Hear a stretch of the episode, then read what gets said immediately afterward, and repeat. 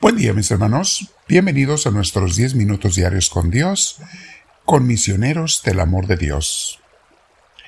Nos sentamos en un lugar tranquilos, con nuestra espalda recta, nuestro cuello y hombros relajados, y dejamos que Dios nos comience a guiar, porque invitamos al Espíritu Santo a entrar en nosotros.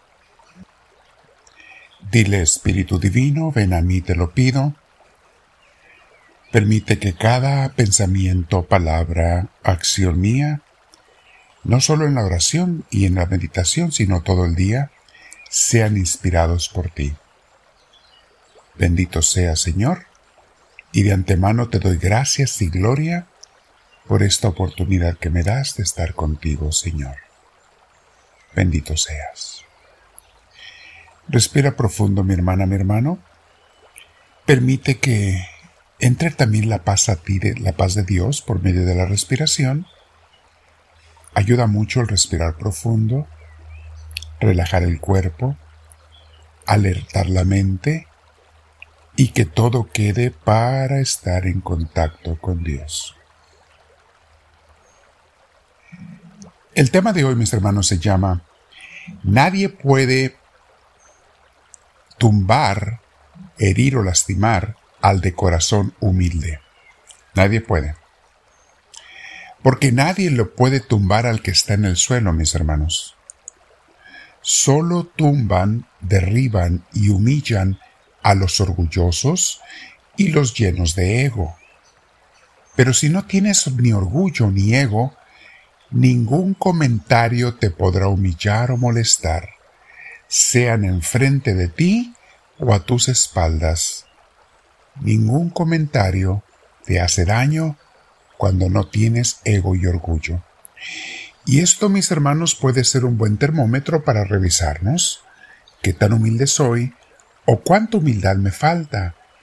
Cuando me ofendo por lo que digan de mí o porque no me dicen alabanzas, no me halagan, no me elevan con comentarios y palabras, con likes en las redes sociales, cuando no me dan eso y me ofendo, es señal de que no tengo humildad o me falta humildad.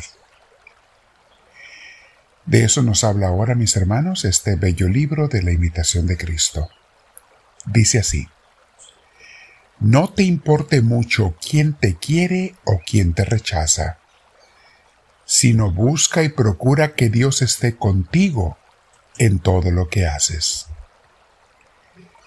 Efectivamente, mis hermanos, nos debe preocupar, por usar una palabra preocupar, porque ni siquiera eso, pero debemos de ocuparnos en estar bien con Dios, no tanto con los seres humanos. A ellos hay que practicar el amor y el servicio lo más que podamos, pero nuestra ocupación o preocupación, por llamarle así, es que estar es el estar bien con Dios.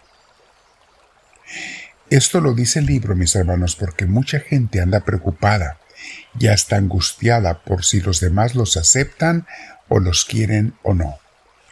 Y nosotros lo vemos mucho en las redes sociales hoy en día, donde personas con mucha ingenuidad se angustian por si tienen muchos likes o dislikes, disculpen el pochismo, mucha gente se preocupa por si les dan aprobación o negación en redes sociales.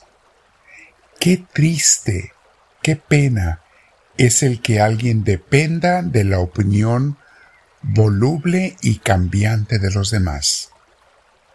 Así es la opinión de los demás, mis hermanos. Un día te levantan y otro día te humillan, porque es de acuerdo a sus conveniencias que opinan de ti y también de acuerdo a, al ánimo que traigan, las ganas o el coraje que traigan o la alegría que traigan. Así es que mi hermana, mi hermano, es el estar esperando que los demás me aprueben, es tiempo perdido, es energía perdida. Es mejor estar únicamente ocupados con estar bien con Dios. Y si los demás nos aprueban o no, es su problema, no nuestro. Cada quien es dueño de su boca y de sus comentarios, y tú no tienes por qué aceptarlos. Decía un antiguo filósofo, cuando la gente habla mal de mí, son flechas que me disparan que todas aterrizan a mis pies, retiradas de, mis pies. Y yo me rehuso a ir, levantarlas y clavármelas yo solo. Es cierto, mis hermanos. Cuando alguien te habla, dice habla mal de ti, no te está haciendo nada. En absoluto, las palabras no sacan sangre. Son flechas que te avientan que no te tocan. ¿Pero por qué a la gente le daña? Ah, porque ellos las agarran, esas palabras, y se las entierran en el corazón ellos solos. Cuando nos hemos hecho dependientes de los demás, ya no somos libres, ya no tenemos paz, ya estamos siempre esperando que nos den algo y nos apenas si no nos lo dan. Nos preocupa. Sigue diciendo este hermoso libro, en estas bellas palabras, ten buena conciencia y Dios te defenderá. Ten buena conciencia. Eso es lo que nos debe preocupar, mis hermanos. Si tú tienes tu conciencia tranquila, ¿quién te puede robar la paz, mi hermana, mi hermano? Nadie. Qué hermoso es dormir en la noche y saber que estamos bien con Dios, que no hemos hecho algo malo, que no tenemos de qué preocuparnos o avergonzarnos o mortificarnos. La gente de la conciencia limpia son los que más rico duermen. Que seamos tú y yo de esos, mi hermana, mi hermano. Recuerda las palabras de Jesús en Juan 16:33. Yo les he dicho estas cosas para que en mí encuentren paz. Porque en este mundo van a encontrarse con aflicciones, pero anímense, ánimo. Yo he vencido al mundo. ¿Tú crees, mi hermana, mi hermano, que Jesús no sufrió desavenencias críticas o dislikes, por usar otra vez ese puchismo? ¿Tú crees que a Jesús no lo criticaron o hablaron mal de él? Pésimamente hablaron de Jesús. ¿Y qué? ¿Se afectó por ello? No le importó porque él sabía que estaba haciendo la voluntad de su Padre. Y eso es todo lo que importa, mi hermana, mi hermano, que tú y yo hagamos la voluntad de Dios. Que piensen, que decidan, que quieran hacer los otros, es su problema. Vive en paz.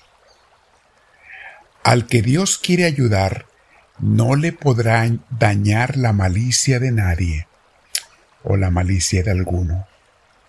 Si sabes callar y sufrir, sin duda verás el favor de Dios, siempre y cuando lo hagas por Dios. Porque Él sabe el tiempo y el modo de librarte, y por eso te debes ofrecer a Él. Y sabes, mi hermana, mi hermano, eso es lo único que nos interesa, estar bien con Dios, estar en paz con Dios, gozar la presencia de Dios. Aparte de eso, todo es pasajero. Vamos a meditar en eso, mis hermanos, el día de hoy. Vamos a ver lo que Dios nos ofrece en esta enseñanza. ¿Soy yo una persona que le afecte la opinión de los demás? ¿Soy yo una persona que fácilmente la tumban cuando la critican? o cuando se entera por chismes que alguien a sus espaldas habló mal de él o de ella? Quiere decir que todavía no soy humilde. No es para que me preocupe, sino para que aprenda y con la ayuda de Dios crezca. Vamos a permanecer en esa presencia de Dios, ver dónde está nuestra humildad y le decimos, Háblame Señor, que tu siervo te escucha.